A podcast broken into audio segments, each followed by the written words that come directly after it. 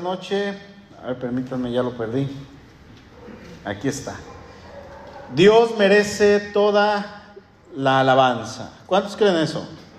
Que Dios merece toda la alabanza, absolutamente toda. Cuando decimos toda es toda. Efesios capítulo 1, versículo 3 en adelante. ¿Están ahí? Si quieren ponerse de pie acompañándome a leer, por favor. Eh, dice, dice así, bendito sea, vamos a leer juntos, bendito sea el Dios y Padre de nuestro Señor Jesucristo, que nos bendijo con toda bendición espiritual en los lugares celestiales en Cristo, según nos escogió en Él antes de la fundación del mundo, para que fuésemos santos y sin mancha delante de Él en amor, habiéndonos predestinado para ser adoptados hijos suyos por medio de Jesucristo, según el puro afecto de su voluntad, para alabanza de la gloria de su gracia, con la cual nos hizo aceptos en el amado, en quien tenemos redención por su sangre, el perdón de pecados, según las riquezas de su gracia que hizo sobreabundar para con nosotros en toda sabiduría e inteligencia dándonos a conocer el misterio de su voluntad según su beneplácito, el cual se había propuesto en sí mismo de reunir todas las cosas en Cristo en la dispensación del cumplimiento de los tiempos, así las que están en los cielos como las que están en la tierra. En él asimismo tuvimos herencia, habiendo sido predestinados conforme al propósito del que hace todas las cosas según el designio de su voluntad a fin de que seamos para alabanza de su gloria, nosotros los que primeramente esperábamos en Cristo. En Él también vosotros, habiendo oído la palabra de verdad, el Evangelio de vuestra salvación, y habiendo creído en Él, fuisteis sellados con el Espíritu Santo de la promesa, que es las arras de nuestra herencia hasta la redención de la posesión adquirida para alabanza de su gloria. Hasta ahí vamos a leer, pueden tomar su lugar. Obviamente no vamos a meditar en todos estos versículos porque no terminaríamos. Yo creo que, nos aventamos otro rato como en Mateo. Eh, no sé cuánto tiempo, pero bueno, vamos a hablar acerca del hecho de que Dios merece eh, la gloria, la alabanza de parte nuestra, que nosotros le alabemos, que nosotros le exaltemos. Yo no sé si en algún momento usted, hermano, ha tenido la oportunidad de asistir a algún concierto. Eh, hablando, ¿quién, ¿quién llegó a asistir a conciertos no cristianos? Donde se reunía una gran cantidad de gente. ¿Ok? ¿Quién ha asistido a conciertos cristianos? Levante su mano. Ok.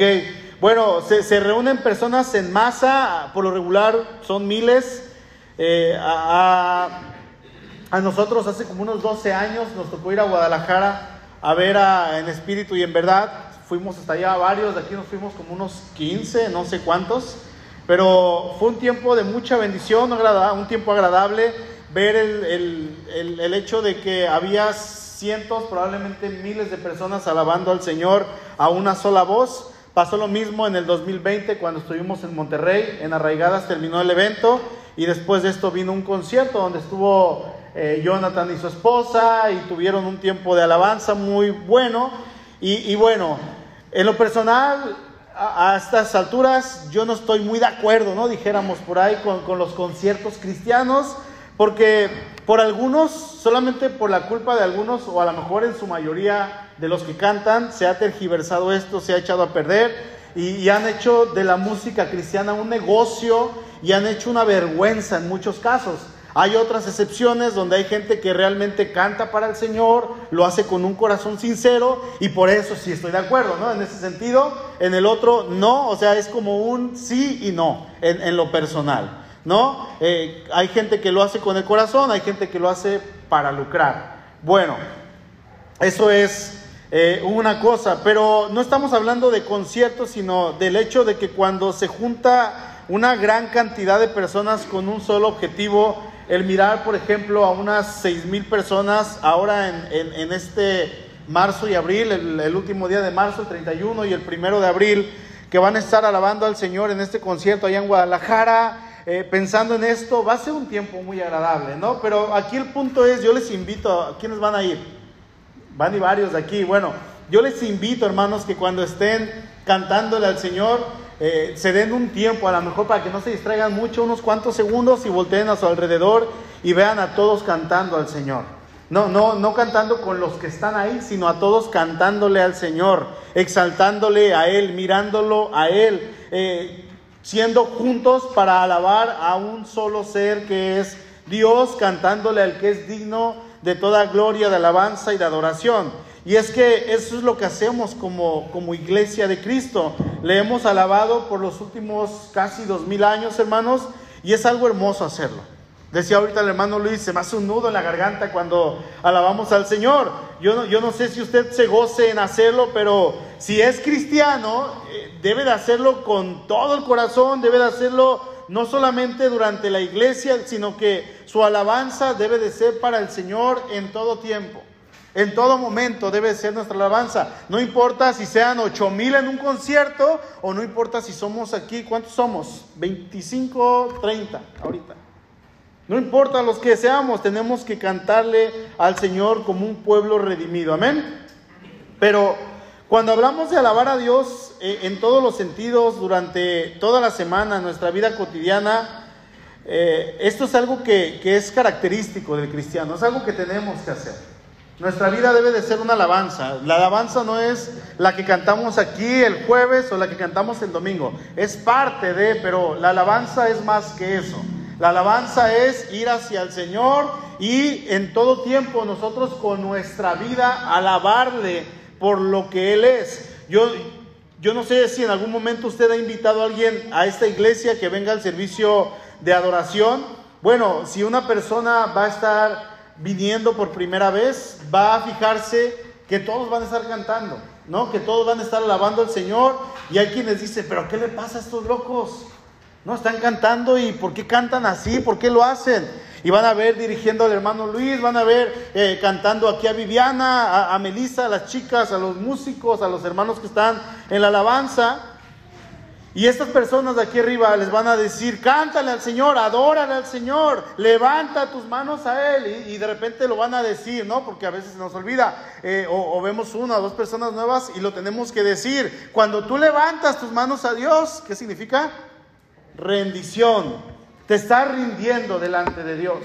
Y estás reconociendo que Dios es más grande que tú, que Dios es más fuerte que tú. Y van a decir en algún momento, Dios es digno de toda gloria, Dios es digno de toda la alabanza, Dios merece tu adoración. ¿Sí o no? Porque es lo que sale del corazón y queremos invitar a los hermanos a, a, a que lo hagan. La pregunta aquí es, ¿por qué Dios quiere que le alabes?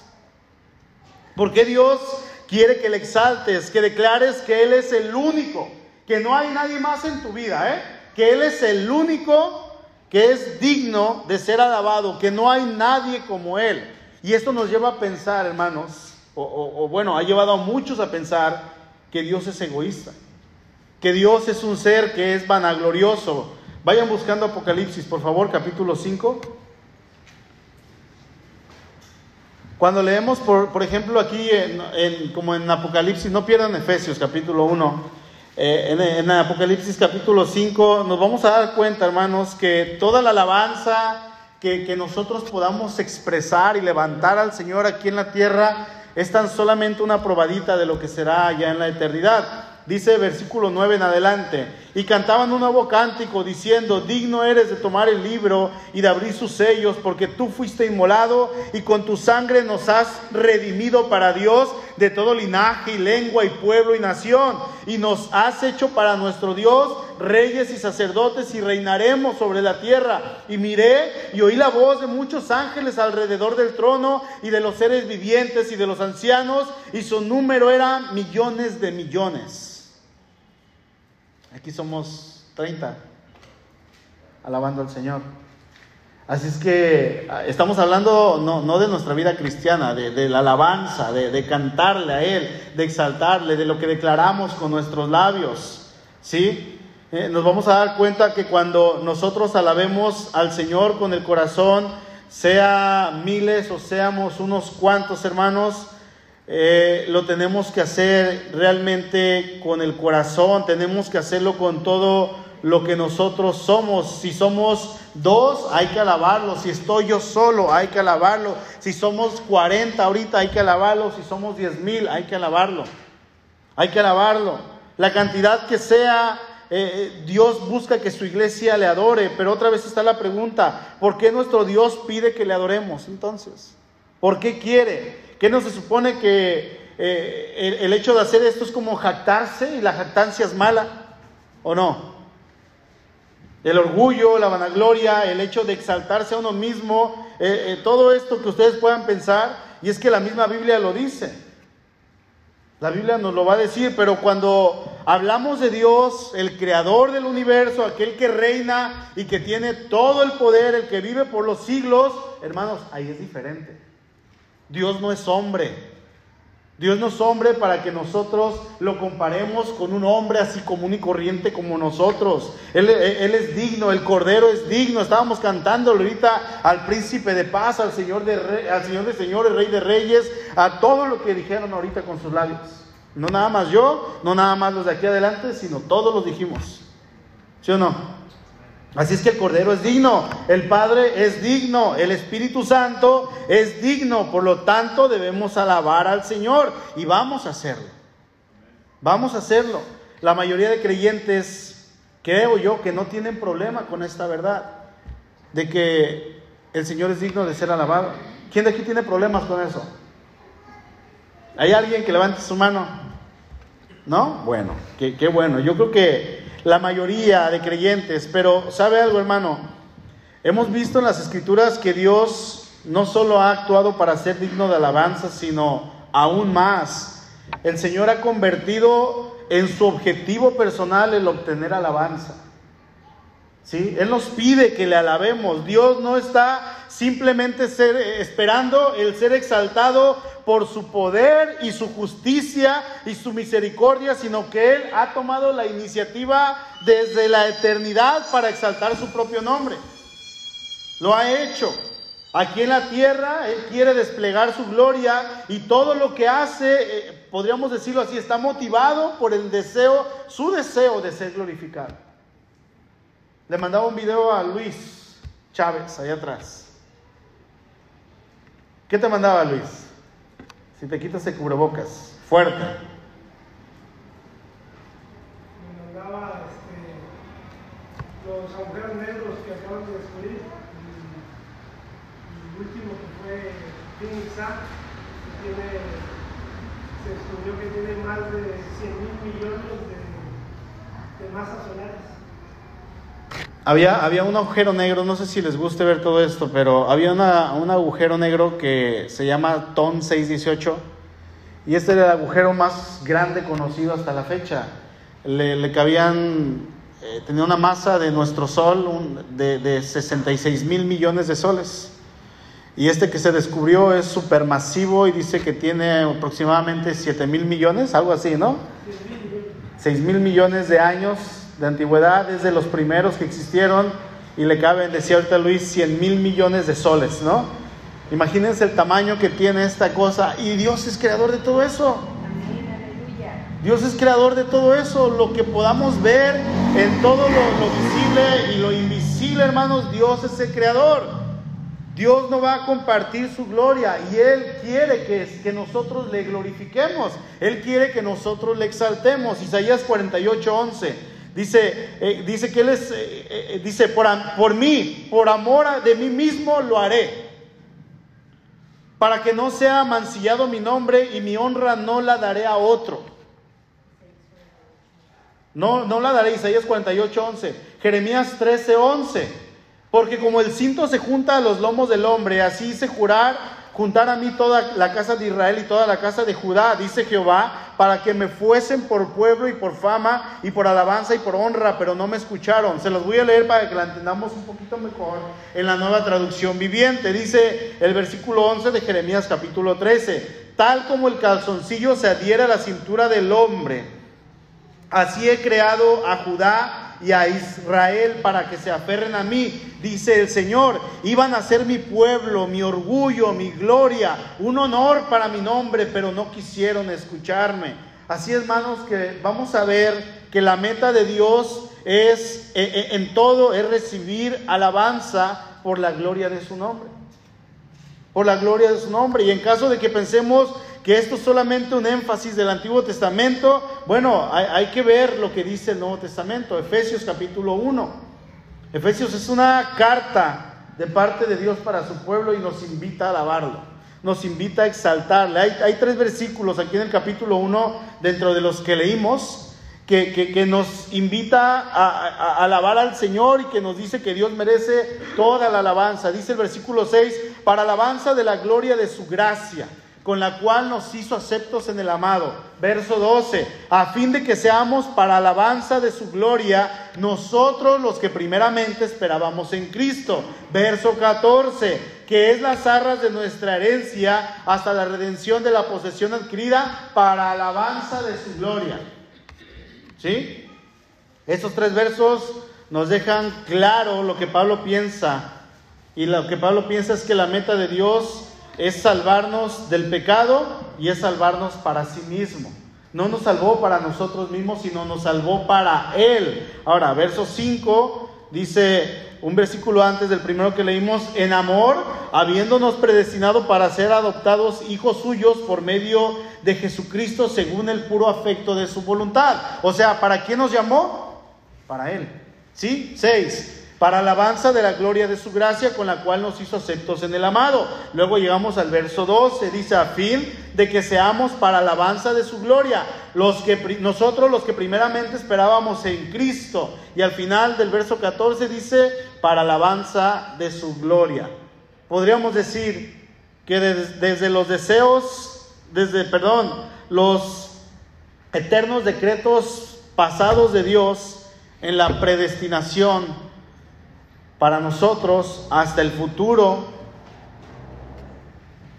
Nuestra herencia, hermanos, en la era venidera, la meta y el propósito de Dios y lo que Dios quiere es que su gloria sea alabada, especialmente la gloria de su gracia, que no, no, nos dice que Dios es digno de alabanza, que debemos adorarle, y otra vez lo repito, y vamos a adorarle. Vamos a hacerlo. Y estas son verdades que tienen en común todos los cristianos.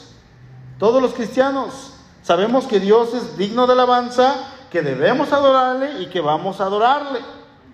Pero no está común escucharle eh, o escuchar la verdad de que esta alabanza de la gloria de Dios es simplemente el resultado de sus actos, sino también es la meta, es lo que Él quiere, es el propósito de esa acción. Quiere que nosotros le alabemos. Él gobierna el mundo, Él gobierna el universo y precisamente para que Él sea admirado para que Él sea glorificado, para que nos maravillemos en Él, para que le exaltemos, para que digamos que Él es nuestro todo. Estaba en un campamento hace muchos años, como unos 15 años, y, y estábamos en el cerro, y se veía tan bonito el cielo, tan estrellado, tan hermoso. Y le pregunté a un amigo, le dije, ¿para qué crees que Dios haya hecho tanto y tanto y tanto? Y me dijo, para que le alabemos, para mostrar su poder, simplemente. Para eso, para eso Dios creó tanto, hermanos, para que nosotros le alabemos, para que sepamos que Él es el que está gobernando, para que usted con su boca declare, hermano, Cristo viene. Es otra razón para alabarle. Dice ahí Pablo en 2 Tesalonicenses 1:10, dice, cuando vengan aquel día para ser glorificado en sus santos y ser admirado en todos los que creyeron. Dios debe de ser glorificado, hermanos.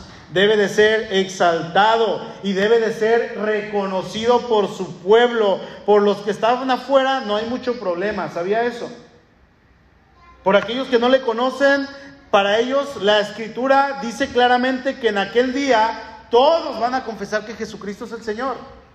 Lo vamos a hacer nosotros dentro de la gracia que se nos ha dado. Y nos vamos a postrar voluntariamente dentro de esta gracia que se nos ha dado. Filipenses 2, versículo 10 dice, para que el nombre, para que en el nombre de Jesús se doble toda rodilla de los que están en los cielos y en la tierra y debajo de la tierra, y toda lengua confiese que Jesucristo es el Señor, para gloria de Dios Padre. En cuanto a esto no hay duda. No hay duda. Los no creyentes, los que no aceptaron, los que se burlaron del Señor, los que lo menospreciaron, los ateos, los que tienen otros dioses, que no han recibido a Cristo en su corazón. En aquel día, hermanos, esta promesa nos dice que en aquel día van a declarar que Jesús es el Señor. Van a decirlo, Satanás mismo, sus ángeles, se van a postrar y van a declarar que Jesucristo es el Señor. Y se los he dicho en alguna ocasión, me encanta cómo lo dice, creo que es, no sé si es John Piper o, es otro predicador, pero dice, si no se quieren postrar en aquel día, sus rodillas van a ser quebradas y se van a postrar. Paul Washer lo dice. Van a ser quebradas delante del Señor. Ahora, volviendo a lo que estábamos, entre estos que no creen, nos cuestionan y nos llegan a preguntar por qué nuestro Dios pide que le adoren. Yo no sé si le han dicho esto en algún momento. ¿Por qué tu Dios quiere que le adores nada más a Él? Es que solamente Jesucristo les decimos, sí, sí, sí, pero mira, también está el santito este y también está este santito y también está fulanito, también a ellos, que no sea egoísta, me lo han dicho. Que no sea egoísta tu Dios. No, es que no es que sea egoísta, es que es lo que Él pide es lo que Él es, es por quien Él es. ¿Sí? Es lo que nuestro Dios es, hermanos, nos cuestionan y nos dicen, incluso, déjenme decirle que a veces están algunos cristianos pensando esto. ¿Por qué Dios quiere que le adoren? Algunos cristianos piensan y fíjense y dicen, ah, qué flojera estar adorando al Señor toda la eternidad. Toda la eternidad, pastor, de veras toda la eternidad. Nos vamos a aburrir. ¿Han escuchado eso? Yo sí, muchas veces. Cuando les hablamos de estos asuntos eternos, hermano, es algo que ni yo entiendo en totalidad. Pero la Biblia nos dice que vamos a estar allá por la eternidad, por los siglos de los siglos, alabándole, exaltándole, por eso es importante que nosotros empecemos a vivir, porque ya estamos, si ya somos salvos, ya estamos viviendo en la eternidad, ya estamos allá, pero todavía no.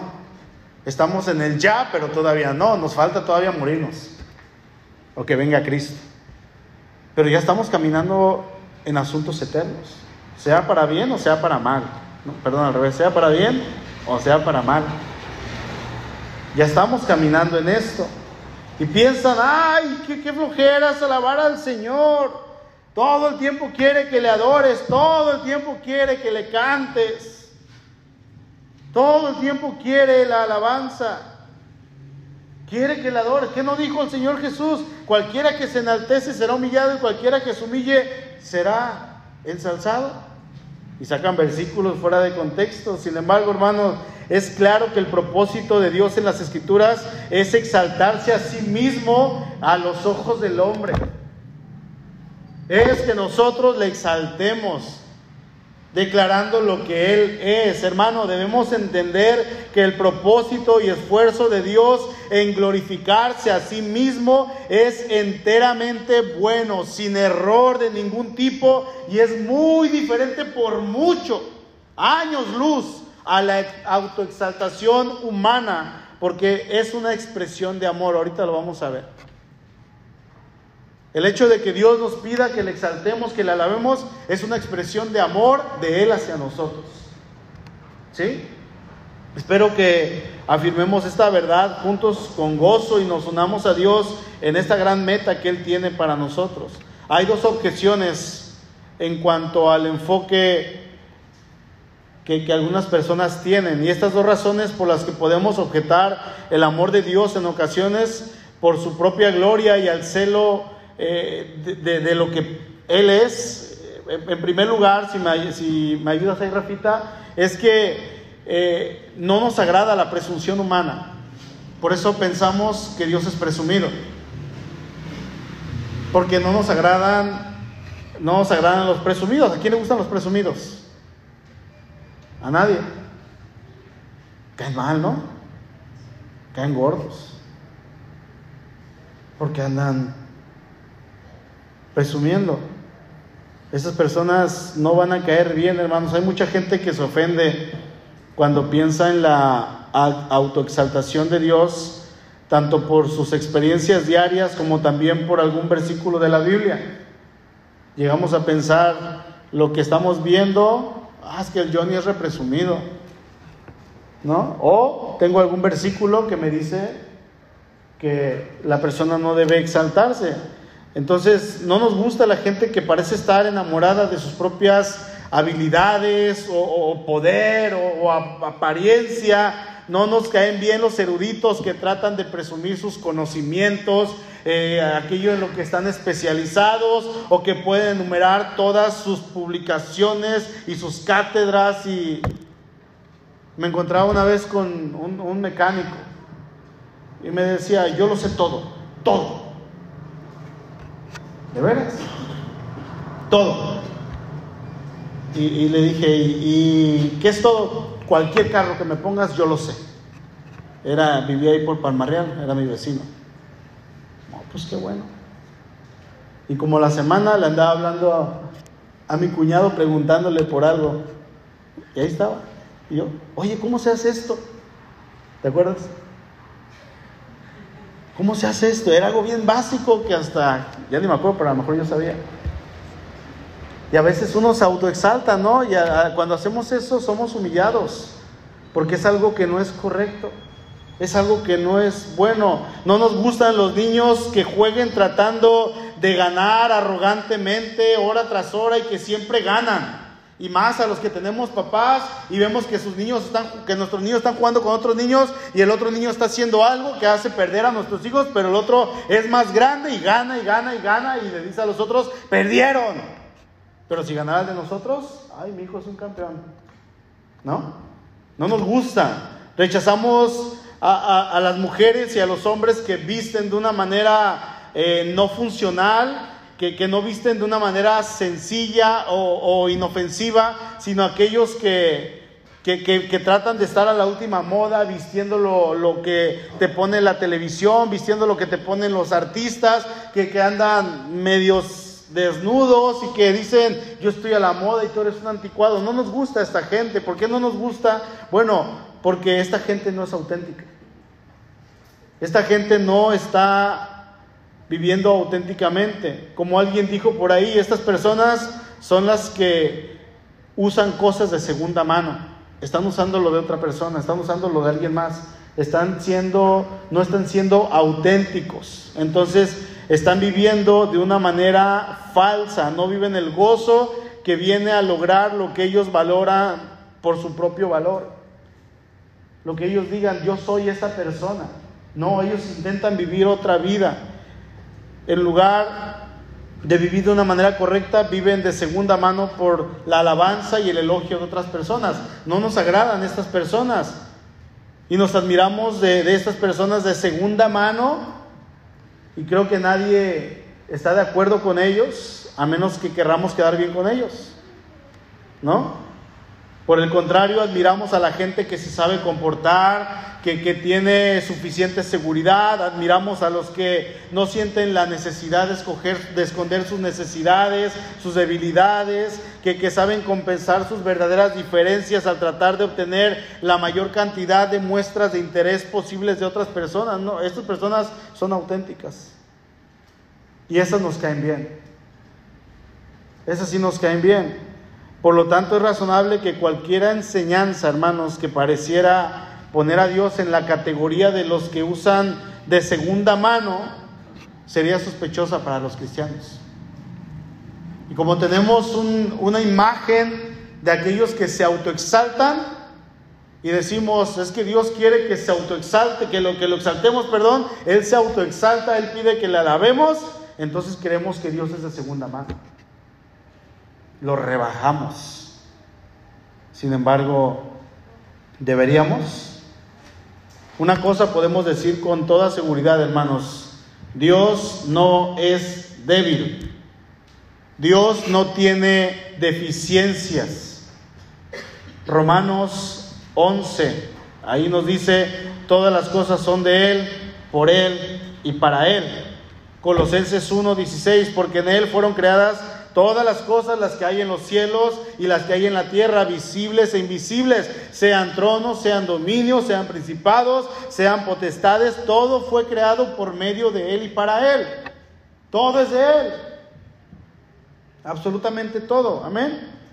Él siempre ha sido y lo que sea que Él es, hermanos, que es Dios, le debe su existencia a Él, a nadie más. Así que no le podemos agregar nada a Él que no fluya ya de Él, porque Él es todo.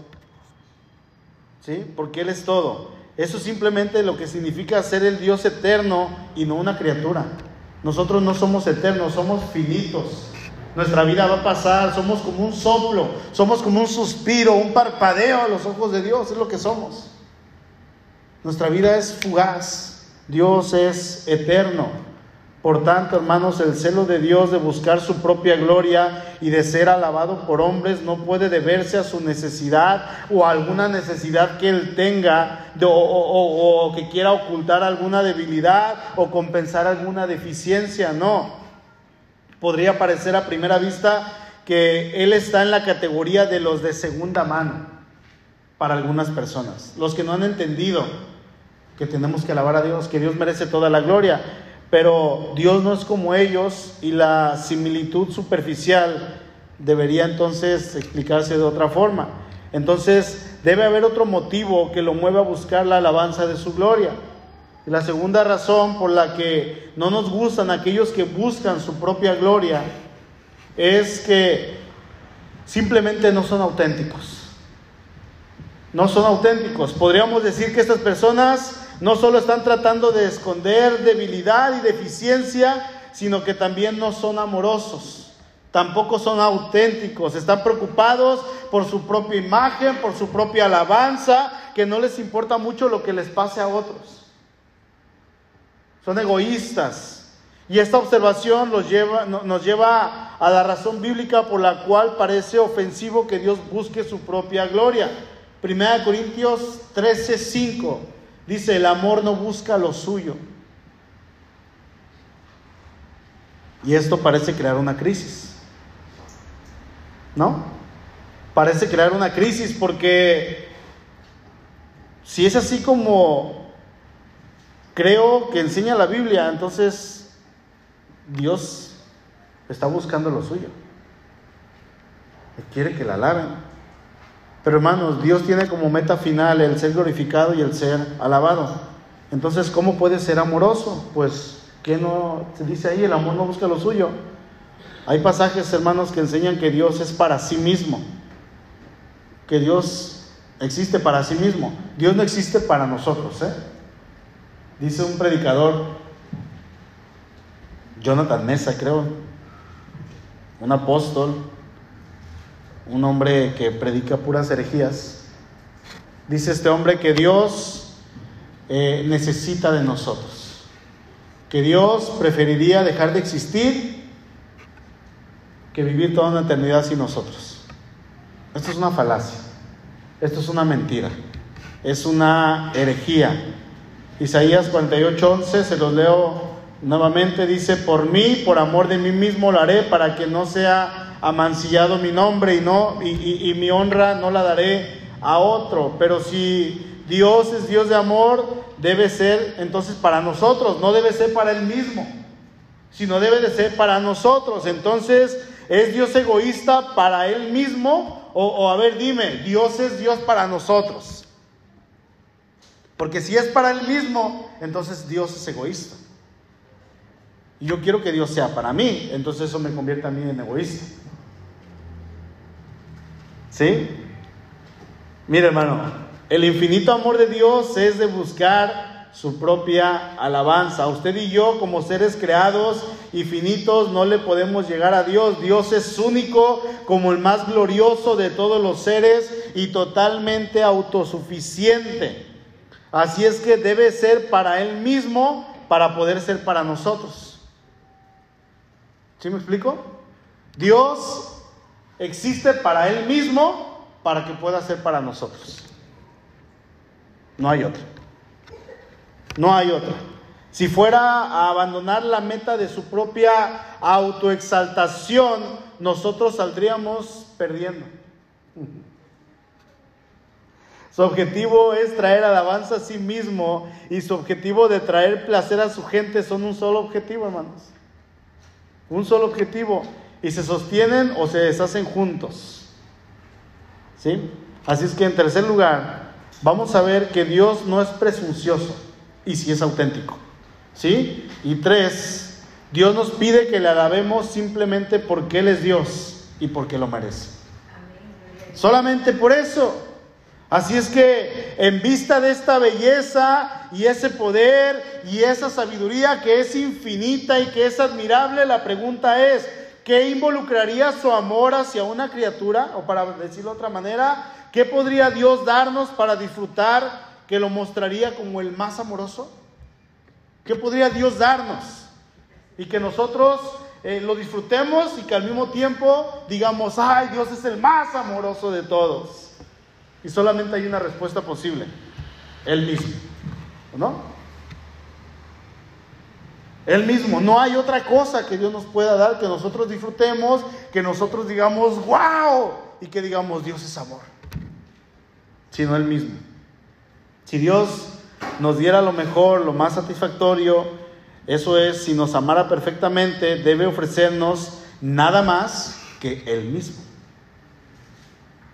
¿Se da cuenta? nada más que Él mismo para ser contemplado por nosotros y tener comunión con Él. Hermano, usted no sabe, o bueno, no sé si sepa, yo quiero pensar que sí. La bendición que tiene de poder ser hijo de Dios, de poder contemplar su suficiencia, de poder contemplar su presencia, de poder alabarle, de poder exaltarle, de saber que cuando usted parta de este mundo o Cristo venga, usted va a alabarle usted va a cantarle, pero lo va a ver, lo va a exaltar, lo va a postrarse delante de él. ¿Conocen a Nick Bujicic? ¿Sí lo conocen? Es el, hombre, el pastor este que no tiene ni, piernas ni manos, tiene un piecito solamente y con ese pie hace todo. Bueno, este hombre iba a venir a Vallarta hace algunos años, no pudo venir. Eh, dice que en aquel día, dice, yo voy a, gozarme de estar en la presencia de Dios. Dice, y voy a ver a mi esposa y la voy a abrazar con mis nuevos brazos. Y voy a correr con mis nuevas piernas y voy a agarrar a los hermanos y los voy a abrazar. Y dice, pero antes que todos ellos, yo voy a ir con mi Señor y me voy a postrar a sus pies y lo voy a abrazar. Porque Él sabe qué es lo que, quién es Dios, sabe a quién ha creído, sabe quién es su Señor. Así es que si Dios nos diera lo mejor, lo más satisfactorio, eso es, otra vez lo repito, si nos amara perfectamente, debe ofrecernos nada más y nada menos que Él no otra cosa. ¿Para qué? Para que nosotros lo contemplemos y tengamos una comunión con Él. Y de hecho, esto fue precisamente la intención de Dios al enviar a su Hijo. No había otra manera. Efesios capítulo 2, verso 18. Porque por medio de Él, los unos y los otros tenemos entrada por un mismo espíritu al Padre. Primera de Pedro 3, 18. Cristo padeció una vez, una sola vez por los pecados, el justo por los injustos para llevarnos a Dios. Mire, hermano, por donde le quiera mover, por donde le quiera sacar pretexto, hacia donde le quiera hacer, de la manera que quiera usted manejarlo o incluso si usted lo quiere negar, o usted quiere recriminar o quejarse, lo cierto es que Dios concibió el plan entero de redención para traer al hombre de regreso a Él, para que el hombre le exalte. ¿Sí? Para que el hombre le glorifique, así como dice el salmista en el Salmo 16, 11, en tu presencia hay plenitud de gozo, a tu diestra delicias para siempre, dice el salmista. Dios está buscando darnos lo mejor, no prestigio, porque como veíamos ahorita, los que tienen prestigio, riqueza o ganancias o que son presunciosos, no los queremos, no nos caen bien. Y si Dios nos da todo eso que le pedimos, le caeríamos mal a las personas. Y muchos dejaríamos de venir a la iglesia. Por eso a veces no nos los da. Dice Pablo, y para que la grandeza de las revelaciones no me exaltasen descomunalmente, me fue dado un aguijón en la carne, para que yo estuviera con un perfil bajo y pudiera exaltar a Dios. Entonces, Dios está buscando darnos lo mejor, no es prestigio, riqueza o aún salud en esta vida, sino una visión completa de Él y una comunión con Él mismo. Aquí la pregunta es, ¿cuál es la solución a nuestro problema? Al problema del ser humano que de alguna manera cuestiona por qué Dios es egoísta, por qué Dios quiere que le exalten, por qué Dios quiere que le alaben. Aún a los cristianos que dicen, ¿por qué Dios quiere que le alaben? Hoy alabándole toda la eternidad. ¡Qué flojera! Y lo dicen. ¿Qué es lo que debemos contestar a estas personas? Porque los que estamos aquí disfrutamos alabar a Dios, ¿no? Los que estamos aquí, hermanos, sabemos que vamos a alabar a Dios por la eternidad. Y yo no sé si usted está esperando ese momento, pero yo sí. Cantarle al Señor, exaltarle, yo no sé cómo va a ser la eternidad. No tengo idea. En el sentido, porque mi vida va a durar cuando mucho 90, 100 años. Y de ahí para adelante ya no sé qué es la eternidad. A lo mejor duramos menos, ¿no? ¿Qué es lo que tendríamos que contestar a estas personas? Bueno, para ser supremamente amoroso, Dios debe darnos lo que será mejor para nosotros y nos deleitará más. Él nos debe de dar a sí mismo. O sea, Él se debe de dar a sí mismo. Pero, ¿qué hacemos cuando se nos da o se nos muestra algo excelente, algo que disfrutamos? ¿Qué, qué hacemos? Pues lo alabamos. ¿No? Lo, decimos, wow. Alabamos a los niños pequeños. ¿Cuántas veces, Connie, recibes alabanzas acerca de tu niña? ¡Ay, qué bonita está! ¿Cuántas veces? Vemos un bebé recién nacido y mira sus manitas, mira sus ojitos, ¡ay, se parece al papá! ¿No? ¡Ay, se parece a la mamá!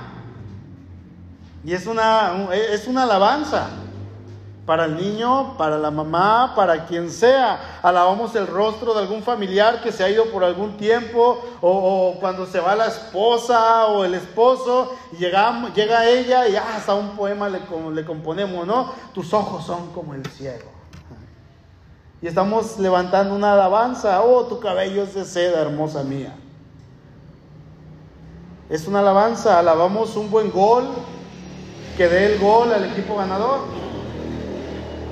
¿no? Porque nos gusta. C.S. Lewis dice que no solo alabamos lo que disfrutamos, sino que la alabanza, dice este hombre, es el clímax del gozo mismo. La alabanza es el clímax del gozo mismo, no es algo que se agrega después, dice, es parte del placer. Dice este hombre, C.S. Lewis, eh, en, en su libro sobre los salmos, se los voy a leer rápidamente y con eso termino. Dice, pero el hecho más obvio entre, sobre la alabanza, ya sea de Dios o de cualquier otra cosa, se me escapa de forma extraña. Pensé sobre ella en términos de cumplido, aprobación o el dar honor. Nunca había notado que todo el deleite se derrama espontáneamente, convirtiéndose en alabanza, al menos que la, que la pena o el temor de aburrir a otros nos haga reprimirla.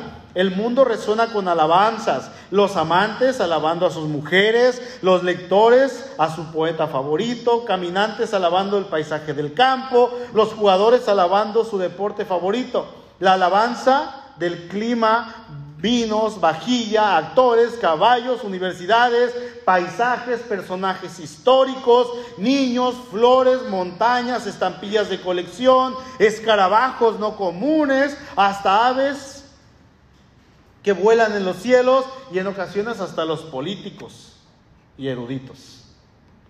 Mi problema más grande y general sobre la alabanza de Dios dependía de mi absurda idea de negarnos. Cuando sabían que C.S. Lewis fue ateo antes de conocer a Cristo.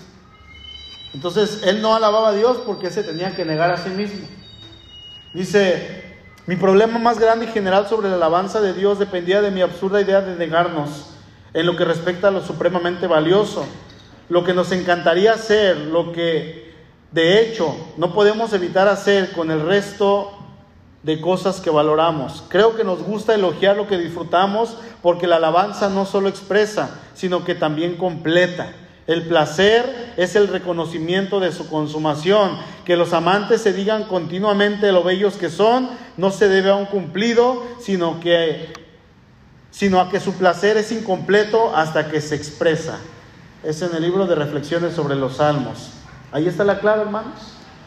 Alabamos lo que disfrutamos, porque el deleite está incompleto hasta que se expresa con alabanza. Así es que si usted se siente incompleto, probablemente usted no está alabando a Dios. Dios ya se dio para que usted lo alabe. Dios se dio a usted para que usted lo alabe. A lo mejor está viviendo, yo no sé, en tristeza, en frustración, eh, desesperado, sin ganas de avanzar, con coraje, está enojado en su corazón. Yo no sé qué haya en su vida, pero hasta que usted alabe al Señor realmente con su corazón, con su vida, usted se va a sentir completo. Usted lo va a poder hacer. Así es que, hermano, Dios está verdaderamente para nosotros. Y si Él nos diera lo mejor para hacer que nuestro gozo estuviera completo, tendría que tener como meta obtener nuestra alabanza para Él. O sea que debemos de alabarle a Él, no porque necesita ocultar alguna debilidad en sí mismo o compensar alguna deficiencia, sino porque nos ama y Dios está buscando la llenura de nuestro gozo que solo se puede encontrar en conocer y alabarle a Él, a nadie más. Es el más hermoso de todos los seres. Dios es el único ser en todo el universo, hermanos para el cual buscar su propia alabanza. Escuche esto.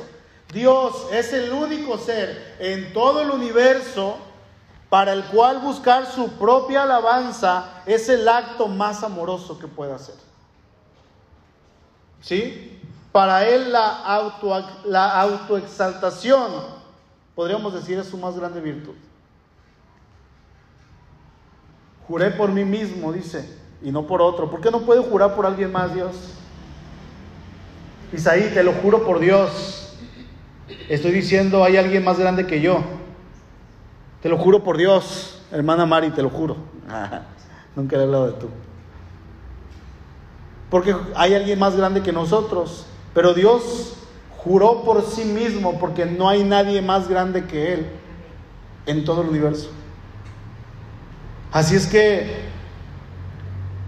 es una virtud y es una prueba de amor para nosotros el hecho de que Él nos permita alabarle y que nosotros le exaltemos. Cuando hace todas las cosas para alabanza de su gloria, como dice Efesios 1, Él preserva y ofrece para nosotros la única cosa en todo el mundo que puede satisfacer nuestros anhelos. Hermanos, Dios está ahí para nosotros y si está ahí para nosotros, ha estado, está y estará siempre también para Él mismo. Amén. Así es que hermanos, alabemos al Señor. Exaltemos al Señor. Dice el Salmo 150, todo lo que respira, alabe al Señor. Amén. Inclinemos nuestro rostro, por favor.